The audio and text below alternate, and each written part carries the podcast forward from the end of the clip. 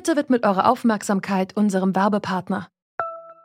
Die Suche nach geeigneten Mitarbeitenden kann viel Zeit in Anspruch nehmen, muss sie aber nicht unbedingt, denn man kann sich helfen lassen.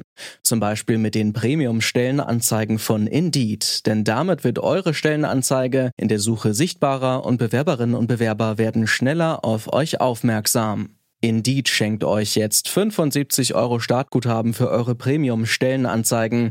Klickt dazu auf den Link in den Show Notes. Es gelten die AGB. Jetzt folgt ein Werbespot und dann startet der Podcast. Ihr denkt, Aldi kümmert sich nicht um den Umweltschutz? Wie denn auch bei der Masse an Verpackungen? Nach dieser Episode erfahrt ihr, dass das nicht stimmt. Geoengineering ist das typische bequeme Argument von Menschen, die ein schlechtes Gewissen haben, weil sie den Hintern nicht hochkriegen. Das ist nach dem Motto, lasst uns einfach so weiter wurzeln wie bisher. Und irgendwann kommt ein verrückter Erfinder und erfindet uns den Klimawandel weg. Das ist der renommierte Klimaforscher Hans-Joachim Schellenhuber 2017 im Interview mit der Tagesschau. Geoengineering, das sind technische Eingriffe ins Klima, die die Erde abkühlen sollen. Zum Beispiel durch CO2-Filter in der Atmosphäre oder riesige Sonnensegel im Weltall. Viele Klimaforscherinnen und Forscher sehen das aber so wie Hans-Joachim Schellenhuber.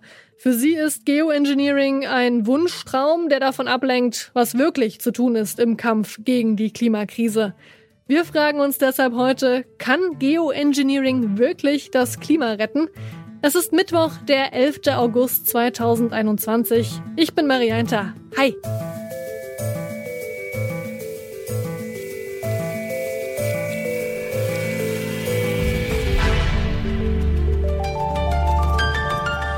Zurück zum Thema. Es steht nicht gut ums Klima. Wenn alles so weiterläuft wie bisher, dann reißen wir die kritische Marke von 1,5 Grad Erderwärmung schon 2030. Zehn Jahre früher als angenommen. So steht es im neuen Klimabericht des Weltklimarats der Vereinten Nationen. Umso drängender stellt sich die Frage, was können wir noch tun im Kampf gegen die Klimakrise? Das Raumfahrtunternehmen OHB aus Bremen forscht seit drei Jahren an verschiedenen technischen Methoden, um den Klimawandel einzudämmen. Pia Bausch ist Teil der Arbeitsgruppe Geoengineering bei OHB. Das eine ist das sogenannte Carbon Capture and Storage. Dabei geht es darum, Kohlenstoffdioxid mit technischen Mitteln wirklich aus der Atmosphäre zu entfernen. Und das andere ist das Solar Radiation Management. Dabei geht es darum, die Sonneneinstrahlung auf die Erde zu verringern. Und wir als Raumfahrtunternehmen haben uns bisher primär mit dem Solar Radiation Management beschäftigt, also damit, die Sonneneinstrahlung auf die Erde zu verringern, indem man Raumsonden ins Weltall bringt zwischen Sonne und Erde. Raumsonden, die im All einen riesigen Sonnenschirm aufspannen, um die Erde abzukühlen. Das klingt noch nach ferner Zukunft. Im Moment ist eine andere Geoengineering-Methode näher dran an der Umsetzung. Die sogenannte Stratospheric Aerosol Injection. Noch einmal Pia Bausch den Charme in Anführungszeichen, den das Ganze hat, ist, dass damit auch natürliche Vorgänge imitiert werden können. Also im Prinzip jedes Mal, wenn ein Vulkan ausbricht, schmeißt der ja nicht nur Lava aus, sondern es werden ja auch Gase in die Atmosphäre entlassen. Und da hat man in der Vergangenheit eben beobachtet, dass das dazu führen kann, dass es zu einer Abkühlung auf der Erde kommt. Und im Prinzip beim Stratospheric Aerosol Injection versucht man das im Prinzip nachzubilden, indem man künstlich und gezielt Aerosole in die Stratosphäre bringt, damit eben die einfallende Sonnenstrahlung reduziert wird. Das Problem daran ist, dass die Risiken bisher nicht so gut eingeschätzt werden können und es eben auch so ist, dass wenn solche Versuche durchgeführt werden sollen, es tatsächlich auch so ist, dass in der Bevölkerung dagegen relativ großer Widerwille herrscht, eben weil man nicht weiß, was da passiert und es eben nicht einzuschätzen ist.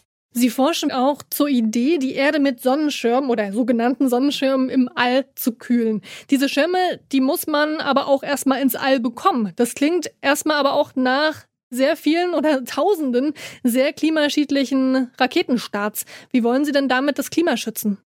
Die Sache mit den Raketenstarts ist sicherlich richtig. Was man vielleicht dazu auch sagen muss, ist, dass wenn man Sonnenschirme ins All verbringt, dass das ja nichts an der Kohlenstoffdioxidkonzentration in der Atmosphäre ändert. Das heißt, parallel zu einem Sonnenschirm, den man eventuell einsetzen könnte, müsste man auf jeden Fall auch technische Methoden einsetzen, um das bereits in der Atmosphäre befindliche CO2 daraus wieder zu entfernen.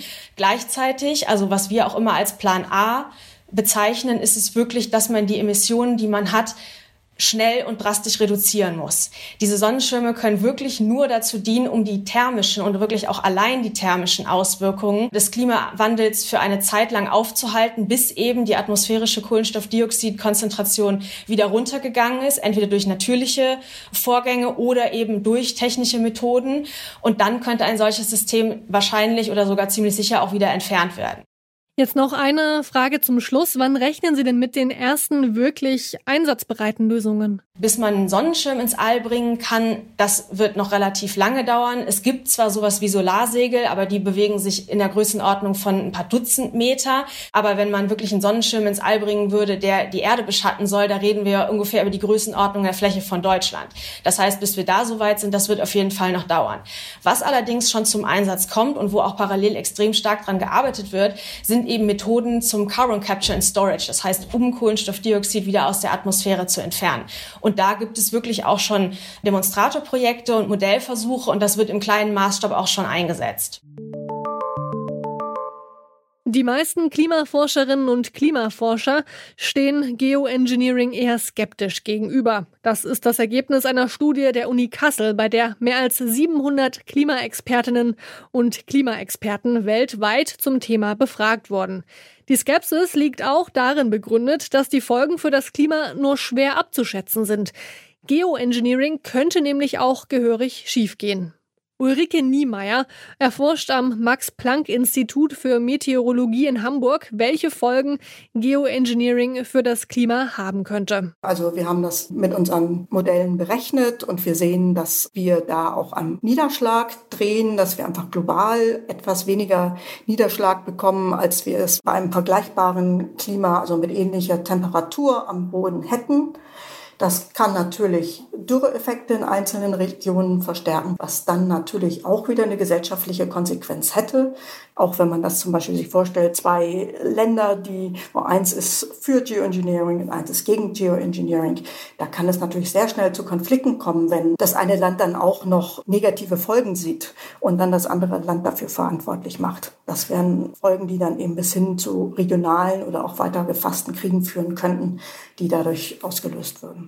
Gibt es denn auch eine Geoengineering-Maßnahme, bei der Sie jetzt schon sagen würden, hier lohnt es sich weiter dran zu forschen, weil die wirklich einen Beitrag leisten kann zum Klimaschutz? Ich glaube, dass es wichtig wäre, auch sehr am Carbon Capture zu forschen, dass wir sehen, dass wir eventuell eben doch CO2 aus der Atmosphäre herausholen und dort Techniken entwickeln, die das machbar machen, denn wir werden auch immer CO2 emittieren. Es gibt einfach Vorgänge, da sind wir so dran gewöhnt, wo wir Emissionen haben. Also es ist wichtig, dass wir forschen, dass wir wissen, was wir machen, was die Konsequenzen wären. Aber der Anwendung stehe ich persönlich nach wie vor sehr skeptisch gegenüber. Es ist wichtig, Geoengineering weiter zu erforschen. Manche Methoden sind vielversprechend, wie CO2-Filter für die Atmosphäre. Andere Ideen, wie ein riesiges Weltraum-Sonnensegel, sind dagegen im Moment noch ziemlich unrealistisch. Eins ist aber auf jeden Fall klar. Geoengineering wird nicht das Klima retten. Das klappt nur, wenn wir die Treibhausgasemissionen weltweit drastisch reduzieren. Das war's von uns für heute. An dieser Folge mitgearbeitet haben Lina Cordes, Claudia Peissig, Felicitas Kunsch und Benjamin Serdani. Chefin vom Dienst war Charlotte Thielmann und ich bin Maria Einter. Ciao. Zurück zum Thema vom Podcast Radio Detektor FM.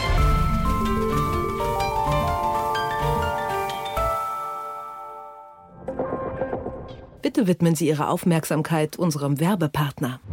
Mit der Aldi Verpackungsmission fokussiert Aldi diverse Ziele für den Umweltschutz. Zum Beispiel mit Materialeinsparungen und Optimierungen.